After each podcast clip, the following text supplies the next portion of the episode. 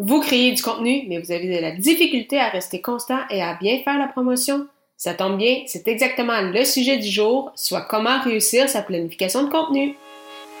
Les médias sociaux en affaires est votre rendez-vous hebdomadaire pour en connaître davantage sur les différents réseaux sociaux et les plateformes de création de contenu dans un contexte d'affaires. Chaque semaine, je, Amélie Delebel, répondrai à une question thématique qui vous permettra d'appliquer concrètement ces conseils pour votre entreprise. C'est parti!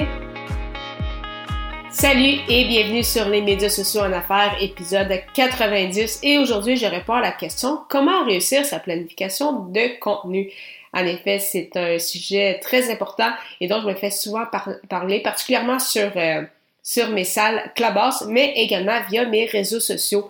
Alors, tout d'abord, le premier point super important pour réussir sa planification de contenu, c'est de toujours avoir vos objectifs en tête. Pourquoi?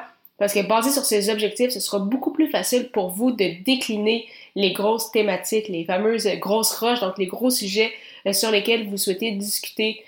Par exemple, en euh, les déclinant par trimestre ou par mois pour ainsi savoir vraiment de quoi vous allez parler euh, tout au long, en fait, de l'année. Et même que vous pouvez, une fois que vous avez séparé les, les grosses roches par trimestre ou par mois, ça va également vous donner vraiment des idées précises pour des articles, de blogs, des vidéos YouTube, euh, des épisodes de podcast ou autres, même des publications aussi sur les réseaux sociaux. Donc, c'est vraiment super important de toujours avoir en tête vos objectifs et par la suite, selon vos objectifs, euh, passer aux thématiques, aux sujets que vous devez aborder et ainsi, ça va vous donner justement l'inspiration pour réaliser vos pièces de contenu.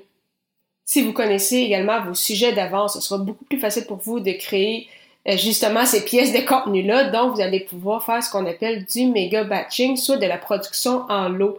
Donc, vraiment, c'est super pratique. Euh, justement, quand vous savez, par exemple, que pendant le mois de, par exemple, de mars, euh, vous allez discuter, je sais pas moi, de, l'importance d'avoir une infolette comment rédiger une infolette. Eh bien, mettons vos quatre épisodes de podcast ou vos quatre vidéos de ce mois-ci vont être en lien avec l'infolette. Et à ce moment-là, bon, ben, à la fin du mois de février ou justement au début du mois de mars, vous allez être en mesure euh, de bâtir en lot euh, tous les épisodes en fait ou toutes les vidéos au même moment. Et ainsi, vous allez avoir du contenu pour les prochaines semaines. Et euh, bien évidemment, je parle vraiment de faire du méga batching pour le contenu comme ce que je fais avec ce podcast-ci, mais ça peut aussi être appliqué pour tous les éléments reliés à la promotion, donc que ce soit vos visuels pour les réseaux sociaux, vos publications, justement vos infolettres et ainsi de suite. Donc vraiment, d'être d'avance, de faire des productions en l'eau, ça vous permet vraiment de créer énormément de contenu en peu de temps et ainsi vous assurer non seulement de ne pas manquer d'idées, mais d'être en mesure de faire euh, efficacement votre promotion. Comme tout est pensé d'avance, vous pouvez justement planifier en suivant euh, le calendrier de contenu que vous avez euh, bâti et ainsi être constant.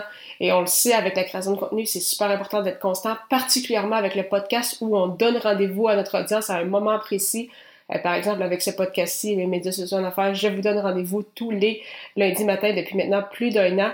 Donc, c'est vraiment important de donner rendez-vous à son audience et c'est justement ce que la planification vous permet de faire. Ça vous permet d'être à jour, de respecter votre engagement envers vous-même mais également envers votre audience. Donc, c'est pourquoi euh, ça peut être intéressant, par exemple, vraiment de vous planifier un rendez-vous dans votre horaire, par exemple, le dernier vendredi du mois pour vraiment batcher planifier et préparer euh, votre contenu pour euh, le mois suivant et après ça, par exemple, choisir un autre moment pour vraiment euh, passer du temps à faire tout ce qui touche à la promotion. Donc, c'est vraiment ce que je fais de mon côté au niveau personnel avec les médias sociaux d'affaires. Je me prends souvent une matinée, donc c'est souvent la fin de semaine, donc une matinée pour enregistrer mes épisodes et euh, faire mes, euh, ma promotion. Donc moi, je fais combiner ça au sein d'un même avant-midi, mais euh, si vous faites des plus longs épisodes ou si ça vous demande un peu plus de temps, surtout au départ, à ce moment-là, vraiment, vous réservez quelques plages horaires dans votre horaire, puis justement, vous vous adaptez en cours de route selon les moments où vous êtes les, plus, les plus enclins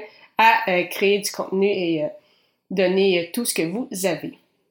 Comme vous pouvez le constater, oui, ça fait beaucoup de travail en amont, mais une fois que, tout ça c'est fait, euh, c'est incroyable la quantité de stress que vous vous enlevez de sur les épaules parce que vous savez que votre contenu est fait, vous savez que votre promotion est faite, euh, vous avez peut-être planifié justement une grande partie de cette promotion-là, euh, votre stratégie est claire, donc vous savez quels sont les appels à l'action que vous allez faire, vous savez de quoi vous allez discuter, vous avez, c'est ça, votre stratégie, votre structure est, est claire et définie Et euh, au fur et à mesure, donc bien évidemment, vous pouvez toujours bonifier ou modifier la stratégie au besoin si jamais il y a des, éléments qui, changent en cours de route.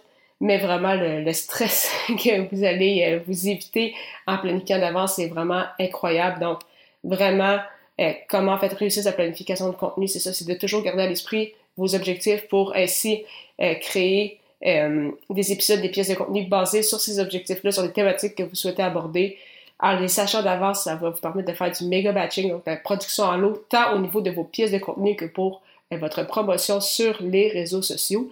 Et ça va vous permettre justement d'être constant puisque vous allez toujours planifier du contenu un peu à l'avance pour justement donner rendez-vous à votre audience. Et vous allez avoir beaucoup moins de stress puisque justement vous allez avoir tout planifié d'avance. Donc, vous allez être beaucoup plus relax et vous pouvez toujours, au moment opportun, euh, modifier peut-être certains éléments, mais vous savez que le gros du travail est déjà fait. En lien avec la création de contenu, vous aimeriez lancer un blog ou un podcast, mais vous ne savez pas par où commencer. Si c'est le cas, je vous propose mon guide gratuit, Le pouvoir de la création de contenu, qui vous livrera les premières étapes pour démarrer votre aventure dans la création de contenu. Pour le télécharger, simplement vous rendre au baroblique guide. La semaine prochaine, je répondrai à la question comment déléguer efficacement son marketing? À très bientôt!